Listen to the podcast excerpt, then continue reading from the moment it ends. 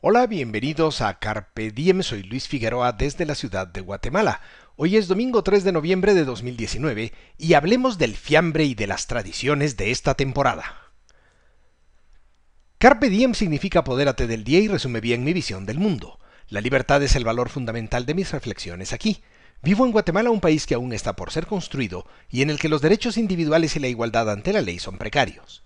Por eso, aquellos son mis temas favoritos para estos comentarios. Al perpetrar Carpe Diem comparto reflexiones y experiencias en busca de lo que es bueno, lo que es bello y lo que es pacífico, por la libertad y la razón.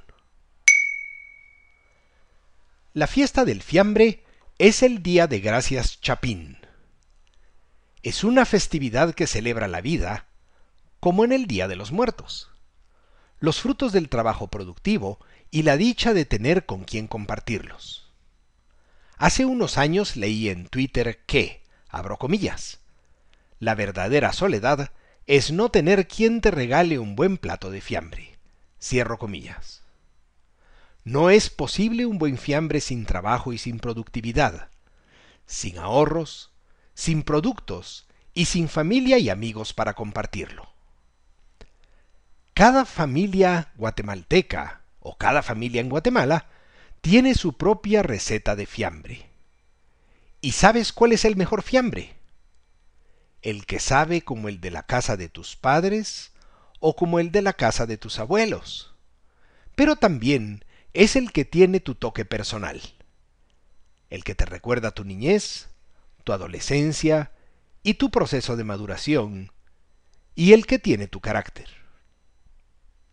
El mejor fiambre es el que más se acerca a tus raíces y el que más se acerca a tus ramas, por usar una metáfora como cualquier otra.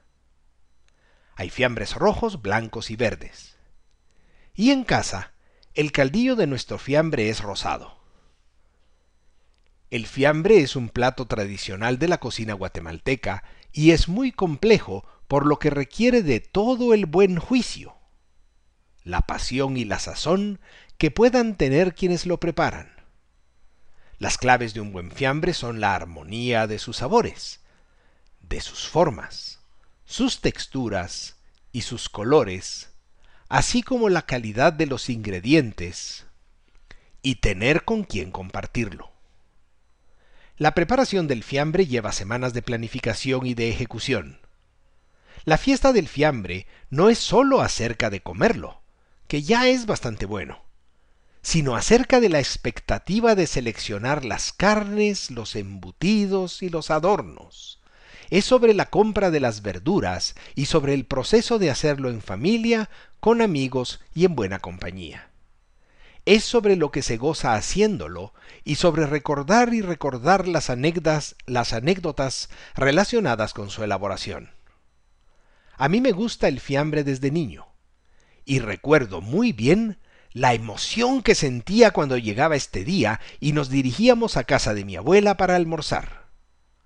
Recuerdo muy bien lo feliz que estaba el primer día que mi madre preparó el fiambre en casa, y la ilusión con la que preparamos nuestro primer fiambre en mi casa.